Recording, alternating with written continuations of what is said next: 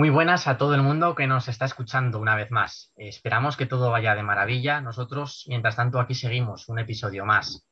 Hoy contamos con la presencia de Álvaro, nuestro pediatra de confianza de la asociación, a quien hemos engañado vilmente para que se deje entrevistar por nosotros. bueno, es una broma, Álvaro. Eh, muchas gracias por colaborar con nosotros, tanto con los campamentos a los que llevas ya unos cuantos años acudiendo, como con este episodio. Y también tenemos a Javi, a quien ya conoceréis de episodios anteriores, que es la mente pensante que hay detrás del episodio de hoy. Así que cuéntanos, Javi, ¿de qué vamos a hablar hoy? ¿Cómo se te ha ocurrido este tema? Eh, bueno, muy buenas a todos. Eh, lo primero, bueno, pues eh, decir que hemos preparado este episodio con muchísimas ganas y, y sí, lo hemos preparado sobre sobre, a partir de la misión que realizó Álvaro en, Malawi. Y, a partir de esta idea, pues nos pareció muy interesante hablar sobre, sobre cómo es la diabetes en, ese país. Eh, queremos saber un poco cómo, cómo, llevan las personas allí la diabetes y, y qué nos puede contar Álvaro que mejore nuestro nivel de vida y nuestra visión sobre esta enfermedad. Eso es, así que, como ya has dicho, vamos a hablar un poquito de cómo se vive esta enfermedad en, países que cuentan con menos recursos de los que nosotros disponemos en, nuestro país o en países de un nivel de vida similar. Eh, así que, Álvaro, ya te cedemos también la palabra. Cuéntanos un poco. ¿Qué tal? Buenas tardes. Y antes que nada, agradeceros la invitación a, a participar en este episodio de vuestro podcast, que sigo fervientemente. Y, nada, la, idea era contaros un poquito qué es lo que, es lo que hice yo en este país. Em, yo fui a Malawi durante dos meses en el año 2019 como parte de mi rotación, de una rotación externa, mi formación como, como residente en pediatría. Y fui a través de una asociación que se llama Asociación Malawi Salud, que tiene sede en Zaragoza y que se constituyó en el año 2011 pero que ya venía funcionando desde años anteriores, desde el año 2005. Eh, inicialmente colaboraba esta asociación de forma económica o, mediante suministros y ya desde el año 2008 eh, organizó una actividad docente y asistencial en el, el Central Hospital de Lilongwe, que es la capital, y actualmente se ha ido creciendo hasta el punto de que ahora mismo, cada año, al menos durante ocho meses cada año, hay un mínimo de cinco profesionales sanitarios haciendo esta actividad docente y, asistencial en este hospital.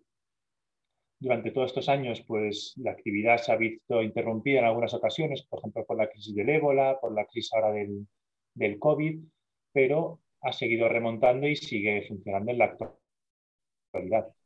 Entonces, esta actividad se centra sobre todo en el área pediátrica, que es donde en este país hay más déficit y más necesidad.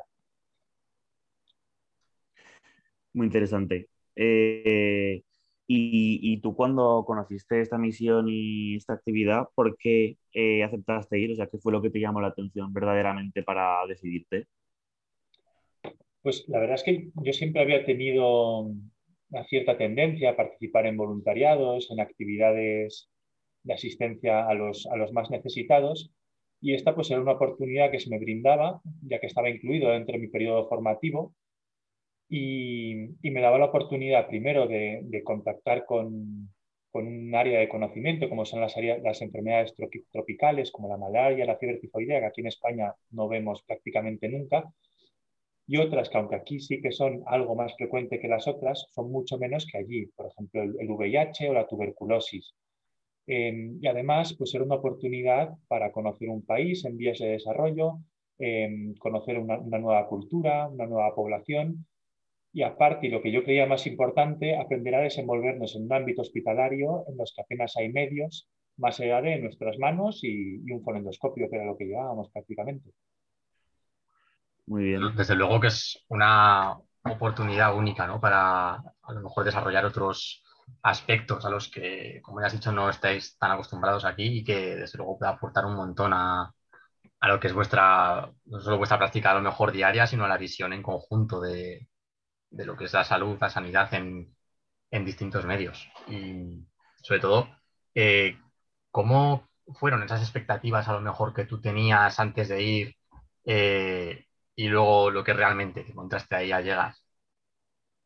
A ver, yo ciertamente cuando, cuando suelo viajar a algún, algún país, ya sea más cercano, más lejano, más parecido al mío o, completamente diferente, como era este caso, me gusta siempre informarme sobre a dónde voy, pero ir siempre con la mente abierta y sin ideas preconcebidas de lo que me voy a encontrar.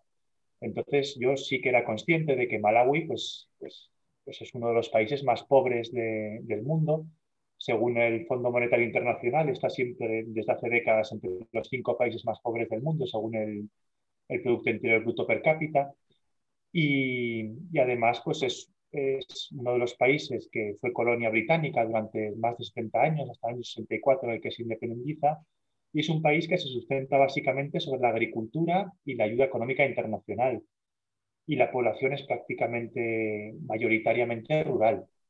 Entonces, es un país que eh, actualmente tiene unos 18 millones y medio de, habitantes y del cual un 43,5% de esos habitantes son niños menores de 14 años como dato complementario a esto de los niños, estamos hablando de que prácticamente, así a ojo, a ver, 18, el ingeniero me podrá ayudar un poco más, em, son, mm, ¿cuánto? 7 millones de niños. Un país con 7 pues millones de niños, el dato era que había 8 pediatras en el país para 7 millones de niños en Malawi.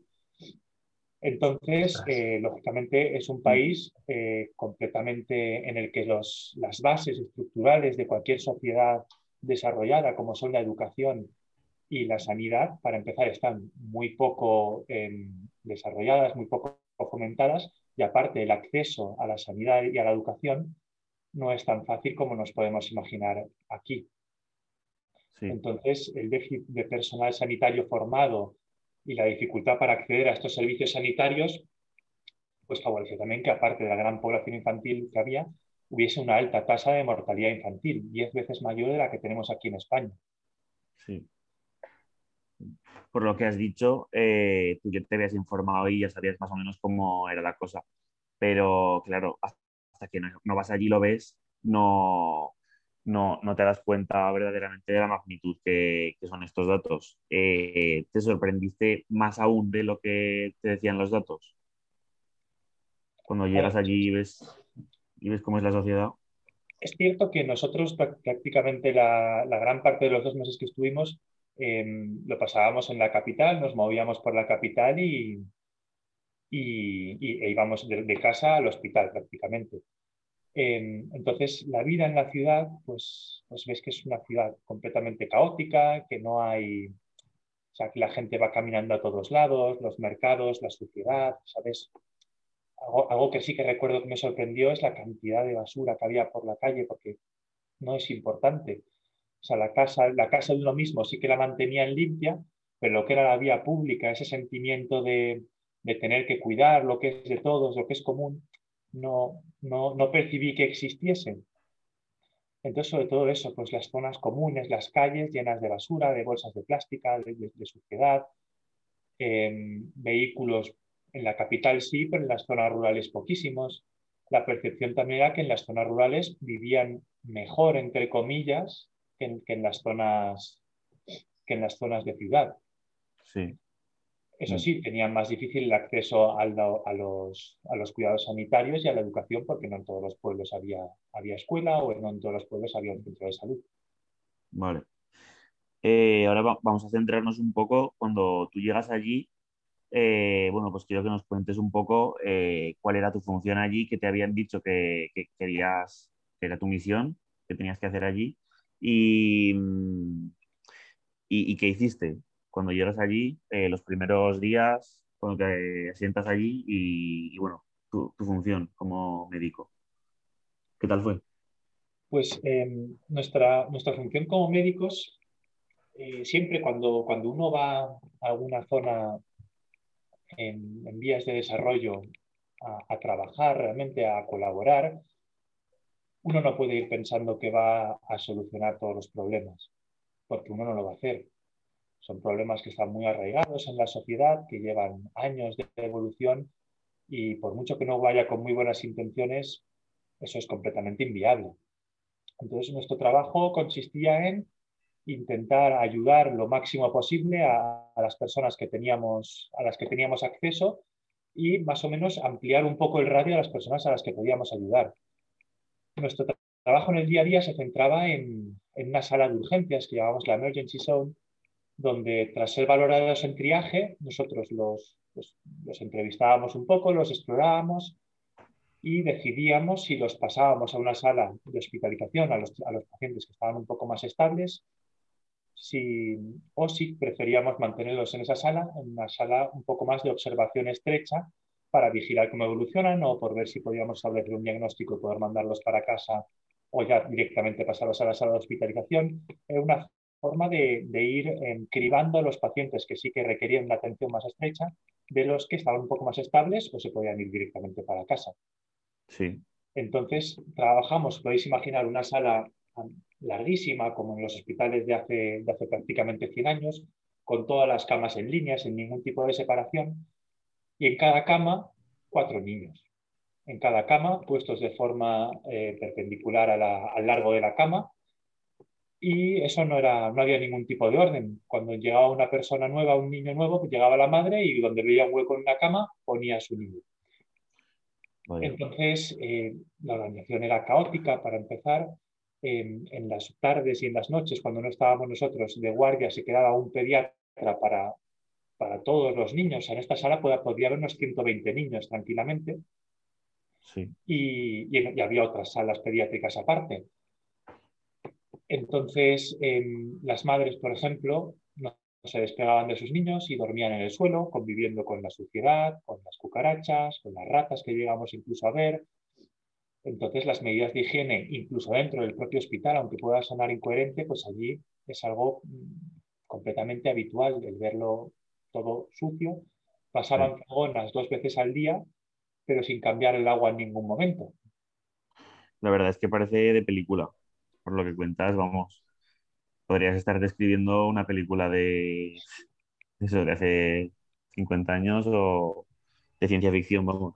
Sí, sí, son cosas que eh, las cuentan, pero que hasta que uno no las ve con sus propios ojos no. Y por lo que has dicho, sí llama, llama mucho la atención, pues, pues que, vayas con la, con la intención y con la ilusión de ayudar mucho, que luego realmente igual no puedes hacer tanto como te gustaría hacer, porque es un país en desarrollo y, sí que es eh, es verdad lo, que estás diciendo. Tú, eh, cuando te tuviste que ir, ¿te quedaste con ganas o, cuando estabas allí, te quedaste con ganas de hacer o ayudar en algo más?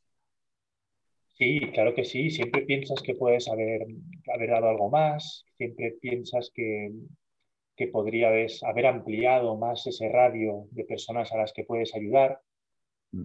Y realmente una de las mayores, em, de las mayores frustraciones. No, de, las mayores, una de las mayores, de los mayores legados que me llevo yo de, este, de esta experiencia es el hecho de, aprender a, gestionar y canalizar la frustración. Algo que hoy en día en, nuestro país, por ejemplo, vemos que a los niños cada vez les cuesta más, que están menos acostumbrados a tolerar que se les diga que no, a aprender a que no pueden tenerlo todo y tener que aceptarlo, pues allí pasa lo mismo, eres como un niño que lo quiere todo, que quiere que nadie sufra, que quiere que, todo el mundo sobreviva, y te das cuenta de que eso no va a ser así. Y es un ejercicio psicológico, aunque vayas muy bien preparado ya de, casa, que yo os aseguro que me había intentado preparar que, había, había niños que se, que se me iban a morir, que había niños a los que no iba a poder curar, que había niños que, que no iba a poder ayudar de ninguna de las formas. Y aún así, cuando estás allí a pie de cama y ves que, no has conseguido el que, el que era tu objetivo, pues lógicamente eh, es duro. Es duro y a veces eh, pues se viven situaciones que no son fáciles de encajar, aunque a la perspectiva, ahora con, el paso del tiempo, dos años después con la perspectiva, veo que son cosas que, te curten, que, de las que aprendes y que lógicamente te hacen más fuerte y te, te ayudan a, a enfocar de otra forma los problemas del día a día que tengo, que tengo ahora mismo. Sí. Y otra de las cosas que, más me dolió de mi experiencia allí es es el hecho de que la comunicación con las familias, que yo creo que en la pediatría es algo elemental, algo básico, em, porque no, es tanto curar, sino, o sea, no es tanto curar al niño, sino que yo creo que en la pediatría siempre tenemos dos pacientes. El primero es el niño y el segundo son los padres. Y, es, tan, es, tan, importante saber curar o atender al niño como, como saber tranquilizar y explicar a los padres qué es lo que le ocurre a su hijo. Y allí, debido a la barrera idiomática, porque prácticamente únicamente el 50%, igual exagero, de los, de los habitantes de, de, la capital hablaban inglés. El resto hablaban chichewa, que es un idioma local, del cual nosotros únicamente chapurrábamos algunas palabras para poder comunicarnos haciendo la amnesis correctamente. Pero esa situación de tener que ir, de haber explorado a un niño, ponerle un tratamiento, querer explicarle a la familia qué es lo que te parece que tiene, qué es lo que se puede hacer y qué es lo que vamos a intentar mediante el tratamiento y ver que eres incapaz de explicárselo y únicamente tener que sonreírle y ponerle la mano en el hombro, porque lógicamente la comunicación no verbal pues, es la única herramienta que te queda en estas situaciones. Es muy duro. Realmente frustra también. ¿Tú eh, eh, recibiste ayuda o preparación psicológica para esta experiencia o mientras estabas allí? porque por lo que estás diciendo, vamos, esto es muy duro, eh, te ha curtido mucho, pero ¿tuviste alguna ayuda, alguna preparación para, estos acontecimientos? Eh, tuvimos una, reunión con una pediatra unos años mayor que yo, que, ya ha hecho varias experiencias en países en vías de desarrollo, y, y, nos estuvo dando unas pinceladas básicas sobre algunas enfermedades con las que podíamos no estar muy habituados, y luego algunos consejos de cara a, a cómo enfocar nuestro, nuestro trabajo allí, a cómo aprender a encajar algunos, algunas situaciones que no, que no iban a ser fáciles, pero realmente ayuda psicológica más que, más que esa charla prácticamente como de, de colegas del gremio, no, no tuvimos. O sea, realmente yo sí que me considero una persona muy analítica, muy, muy fría, pero lógicamente pues el sufrimiento, aunque no se, aunque no se exteriorice, es algo, es una profesión que va por dentro y lógicamente sí, que en ella y al final el paso de los días, eh, ese cansancio físico y emocional, pues se va notando. También es importante el efecto de grupo, el hecho de que uno no va solo. Tenemos un grupo de cinco, tres médicos y, dos enfermeras y, y, la verdad es que la sensación esa de llegar a casa y tomarte una cerveza y hablar de temas banales o, personales, pero alejados del tema del hospital para desconectar, fue algo básico e, e, importantísimo también para aguantar los dos meses. Ya me imagino, sí. Y claro, porque tú en España eh, doy por hecho que, que, estás muy preparado para todo tipo de situaciones, que has estudiado mucho, pero, pero para estas situaciones yo creo que uno nunca está preparado ¿no? para llegar y, y vivir algo tan diferente eh, es algo que, te podrían haber preparado o explicado mil veces que hasta que no llegas y lo vives, es algo que único, ¿no? Em, sí, sí, ya te digo, o sea, la medicina es la, medicina mm, en cualquier parte del mundo. Lo que cambia es eh, la expectativa y, lo que tú puedes un punto de vista, un punto de vista completamente diferente. Que por mucho que te lo intenten explicar o, o, prepararte para verlo, eh, debe ser eh, increíble estar allí ¿no? y, verlo todo nuevo. También, claro, hay, hay, hay matices culturales muy arraigados que son muy difíciles de combatir. Y, igual mm. utilizo mal la palabra combatir porque no es combatir, sino em, convivir con esos matices culturales, porque recuerdo una frase que me dijeron que, que allí eh, que no puedes ir con la mentalidad de el blanquito que va a salvar a los negritos, con todo el respeto. Eh, no es Lo que tienes que hacer es intentar apoyar a los que están allí para que una vez que tú te vas de allí, se sigan haciendo las cosas igual de bien. O sea, no, puedes arreglar todos sus problemas. Los problemas tienes que intentar darles herramientas para que ellos sean capaces de solucionar esos problemas. Y eso, es mucho más difícil. Es como, es como lo de plantar. Pues no, pues es, muy fácil ir uno mismo y echar los granos y ver cómo, cómo, sale, cómo sale la planta. Lo difícil es instruir a 10 personas para que sean capaces de echar el grano adecuadamente y que la plantación sea 10 veces mucho, más, mucho mejor. Eso es lo complicado, ¿no? El intentar convivir con, esas, con esa cultura, con, esa, con esas, esos matices tan arraigados que tienen, que uno no tiene que modificarlos, sino intentar explotarlos al máximo para que ellos sean capaces de progresar.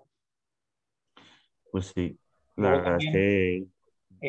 respecto a los matices culturales, por ejemplo, no, no, el valor que se le da allí a la vida no es la misma que, que leamos aquí.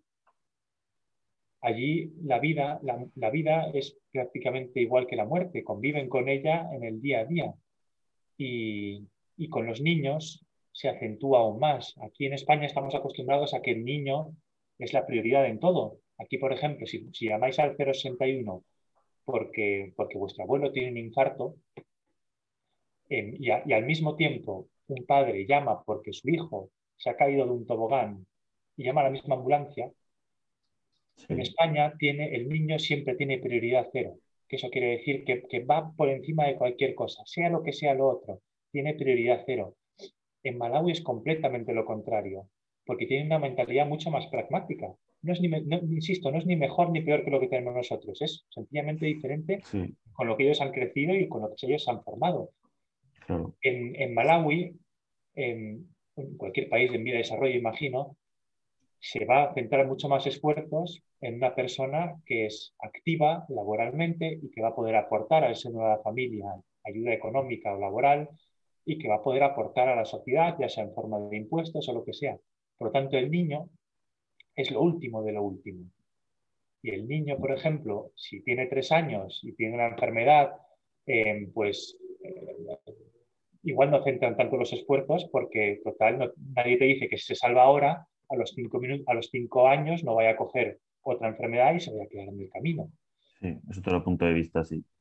Y desde, luego que es un, choque cultural enorme, yo creo, el, intentar hacer este cambio de, mentalidad, ¿no? Cuando llegas allí. Y, ostras, me parecen unas reflexiones súper interesantes y que desde luego tendríamos que pararnos, yo creo que todos en algún momento y, dar un par de vueltas a esto que nos has estado comentando, ¿no? Y a lo mejor ahora centrándonos un poco en lo que es la vida de, en este caso el niño con, diabetes en estos países, eh, claro, allí me imagino que ya todo lo que es el tema de, medios es un problema enorme, ¿no? Eh, ¿Cómo viste tú que a lo mejor es diferente respecto a lo que estamos aquí acostumbrados en este aspecto? Sí, mi, actividad en Malawi no, estaba en absoluto dirigida ni a la tecnología ni a la diabetes, pero sí que tuve la oportunidad, por, mera casualidad, de ver un debut diabético en Malawi. Casualmente, una, mañana llegamos al, pase de guardia que nos hacían todas las mañanas y nos cuentan que ha llegado un chico con, diabetes tipo 1 y, lógicamente, debido a la dificultad de acceso al, sistema sanitario, pues llegan con cetoacidosis graves y, y, realmente muy, en una situación muy delicada. Entonces, a partir de ese momento, eh, pues les estuve preguntando por a los que llevan la diabetes, que allí en ese hospital lo llevaba una asociación estadounidense que se centraba sobre todo en, temas oncológicos y en, la diabetes, enfermedades un poco que son más delicadas y más, más difíciles de, abordar y que sí que requieren un seguimiento más estricto. Entonces estuve preguntando un poco cómo funcionaba la diabetes allí en, en Malawi. Entonces yo ahora os quería invitar a hacer un ejercicio y que vosotros me fueseis contando más o menos qué es lo que hacéis vosotros en el día a día, para que os vayáis a ir dando cuenta de esos pequeños detalles que vosotros habéis normalizado en, vuestro día a día, lo difícil y lo complicados que son en un país en vías de desarrollo, como en este caso Malawi. Entonces, vosotros, por ejemplo, cuando os despertáis, ¿qué hacéis lo primero? Yo lo primero que hago como puede ser lógico en el 99% de diabéticos tipo 1 en España, es mirarme el azúcar. Vale, ¿cómo te lo miras? Con mi móvil, eh, mi smartphone, que, que no, me, no, me, no es de última generación ni última tecnología, pero imagino que es mil veces mejor que cualquiera que haya por allí. Exacto. Hay móviles tenía prácticamente todo el mundo, eso es cierto. Lógicamente no eran móviles smartphones ni, ni de alta generación, pero, pero tú te lo miras con un sensor. Sí. Monitorización continua. Con el sensor que va conectado al móvil, sí. Exacto, un sensor que está financiado por el Sistema de Salud Público Español, Sí. pero que tiene un alto coste y en Malawi, por supuesto, no existen. Entonces, em, allí tampoco tenían glucómetros porque no tenían para repartirlos para todo el mundo. Las leucemias se miraban en el centro de salud. Entonces, y las insulinas, em, lo normal es que tengan que estar por debajo de 27 grados, si no me equivoco.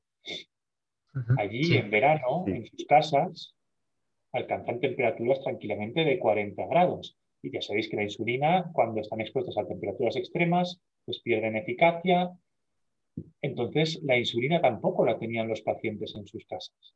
Las tenían en el centro de salud y tenían que ir a pincharse al centro de salud cada 12 horas o cada 18 horas. Madre mía. De hecho, vosotros, ¿qué insulinas os ponéis? Yo no me pongo Fias y Lantus.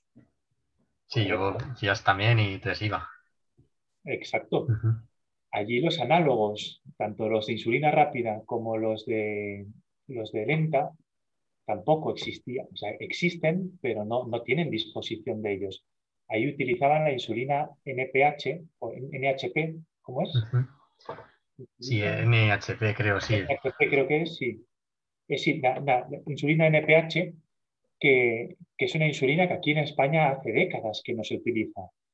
Y con una, es insulina que, se, que tiene un control glucémico muchísimo peor, por supuesto, y lo que comentamos, además, tienen que ir a ponérsela al centro de salud porque en sus casas no la pueden tener. Por lo tanto, os podéis imaginar eh, lo difícil que es ya no llevar un control glucémico adecuado, sino tener acceso a la insulina, tener disposición de poder ir al centro de salud cada 12 horas a ponerse la insulina e ir un poco a ciegas. La comida vosotros, por ejemplo, em, tenéis un peso, habitualmente coméis hidratos de carbono, coméis verdura, coméis proteína, coméis grasas. Allí la dieta está principalmente basada en hidratos de carbono. Comen una especie de, de sémola, de, puré de sémola que se llama enzima, y eso lo mojan en salsas y eso es prácticamente su comida del día a día. Algún día aisladamente comen algo de pollo, pero básicamente es todo hidrato de carbono, lo cual hace que el, que el control glucémico sea mucho más complicado. Entonces, estas reflexiones me gusta hacerlas, hacerlas para que eh, yo sé que tener diabetes es, es un condicionante que, que, vais a tener durante el resto de vuestra vida, pero eh, tener diabetes en España es un lujo comparado con debutar, por ejemplo, en un país como Malawi. Y desde luego que es una reflexión que yo creo que todos tendríamos que, como has dicho, pararnos un momento a pensar y darnos cuenta realmente que sí, que, que aunque tenga sus limitaciones y como todo, estamos en una situa situación completamente privilegiada de poder tener acceso a todas las, las, novedades que hay a día de hoy en el campo de la diabetes, eh, de que muchas, muchos de los tratamientos aquí en este caso esté financiado por un sistema de salud al que todo el mundo tiene acceso y, y que desde luego es una situación pues que por falta de medios, por, por la propia estructura a lo mejor de, de, este tipo de países, el acceso a la sanidad es algo al que muy poca gente puede tener acceso realmente. Pues sí, desde luego eh, lo que has dicho me parece una reflexión súper profunda, porque si a mí muchas veces ya me parece muy difícil tener el control de mi glucosa y, llevar, eh, pues eso, tener el control glucémico y estar en, la franja de, rango con todos estos condicionantes de insulina de hace años o, un acceso mucho más complicado de, de, insulina, de mirarme el azúcar, eh, puede ser un descontrol total. Eh, la verdad es que tiene mucho mérito eh, el control de la diabetes de esos niños o, de la gente allí. Me parece impresionante. Bueno, ahora ya para, para, ir terminando con, con la entrevista, eh, me gustaría que nos explicaras un poco pues, cómo ha cambiado tu forma de, ver la vida tras tu estancia en Malawi. Si nos pudieras contar algún consejo, alguna valoración, reflexión que puedas mandar a, en general pues, a, todos, a todas las personas con diabetes en España, eh, pues, pues estaría genial. Ya sabes que aquí somos de, de la Asociación de Diabetes y nos queremos centrar un poquito más en este tema pero la verdad es que en general eh, el aspecto de la medicina en, esta experiencia eh, me ha parecido súper interesante. Pues sí, mira, igual em, para concluir quería hacer dos reflexiones. La primera, lógicamente, que es lo que yo creo que más me ha cambiado, es el hecho de que ver las condiciones en las que la gente vive allí sin perder la sonrisa en todo momento, que podía estar su hijo al borde de la muerte y la madre cuando te veía aún así te sonreía, e incluso cuando tenían un niño con el que no habías podido hacer más, al final te daban las gracias pues eh, eso yo creo que ayuda mucho a relativizar los problemas que podemos tener aquí en el día a día, en el que podemos tener problemas, pero realmente no nos falta de nada. Aquí la atención sanitaria es gratuita, tenemos personal sanitario formado, la mayoría de tratamientos están financiados, tenemos tecnologías que nos facilitan el día a día. Realmente lo que darían la mayoría de, habitantes de Malawi por tener esos problemas, entre comillas, que tenemos la mayoría de nosotros, de que se nos acabó la batería del móvil o de que mi amigo me ha dejado de hablar.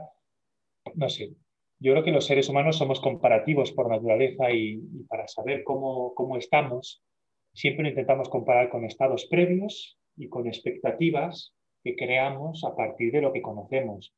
Entonces, yo lo que espero es que con todo esto que yo os he contado, vosotros eh, podáis ampliar un poco vuestras miras, daros cuenta de todo lo que tenéis, que sí, la diabetes pues la tenéis ahí, hay que convivir con ella lo mejor que podamos, pero que realmente eh, sois unos afortunados por tener diabetes tipo 1 en un país como España.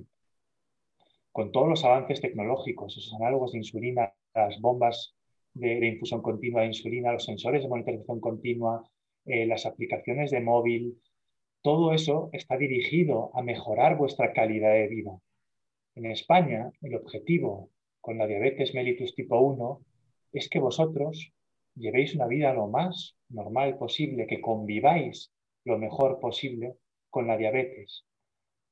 En Malawi, al igual que en la mayoría de países en vías de desarrollo, el objetivo con la diabetes tipo 1 no es otro más que sobrevivir, o al menos vivir el mayor tiempo posible y de la mejor manera. Pues desde luego que es una, reflexión que yo creo que puede aportar muchísimo a todas las personas que puedan estar oyéndonos hoy con, este episodio, que nos puede ayudar también mucho a, relativizar los, los problemas eh, que realmente podemos nosotros tener en, nuestro día a día, tanto en relación, como ha dicho, con la diabetes como en, el día a día en general. Y bueno, yo creo que si, si os parece, con esto ya podemos dar por terminado el episodio de hoy. No sé si queréis a lo mejor comentar alguna, algún aspecto más, alguna cosa más. Bueno, pues nada, que ha sido un placer tener esta charla con Álvaro y que te agradecemos mucho que hayas venido aquí a la asociación a, colaborar y a contarnos un poquito más, a hacernos crecer sobre, sobre este tema y, y en este caso pues a hacernos ver que somos unos privilegiados. Gracias a vosotros de nuevo por la invitación y, y, de verdad que os agradezco mucho esto, estos podcasts que estáis haciendo, que yo creo que hacéis una gran labor, sobre todo por, por dar a conocer la diabetes y lo que es más importante, a, desestigmatizarla.